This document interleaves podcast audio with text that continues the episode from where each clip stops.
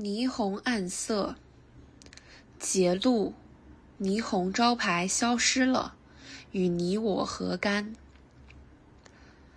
二零一八年初，各方媒体传来麦文记面家要拆掉屹立多年的霓虹招牌的消息。在知悉此事后，我的心里火热如蚂蚁在热窝跳动，因它不单纯是我的童年回忆。亦是这区的地标。过去每次午饭途经这里，都会刻意走来看一看它，就好像探访一位熟悉已久的老朋友一样，见了就心安。虽然以往时有听闻有霓虹招牌被拆卸，例如观塘的基记马婶耍乐、深水埗的信宇酒楼。中环的罗富济州卖专家和西环的思美餐厅等，但在情感上的联系总没有这次那么深刻。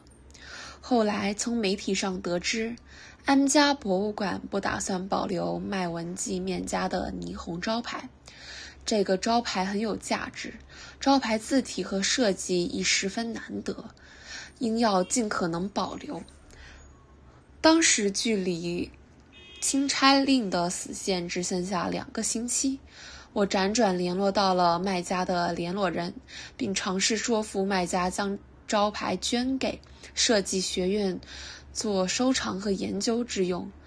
而同时间，我也联络了设计学院的相关部门和同事，研究是否有空间收藏这个巨型的招牌。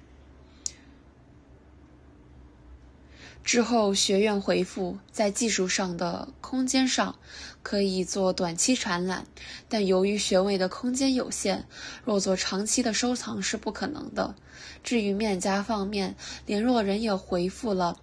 对于捐赠此招牌与设计学院的意向是正面的，但要求设计学院承担一切拆除、运输相关的保险费用，以及需要联络警方安排封路等。在经过多番联络商讨，在资源有限的条件下，最终我还是不得不放弃保留这个招牌。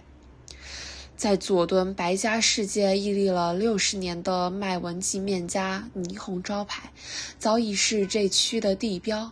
但随着招牌拆卸，它只能成为集体回忆。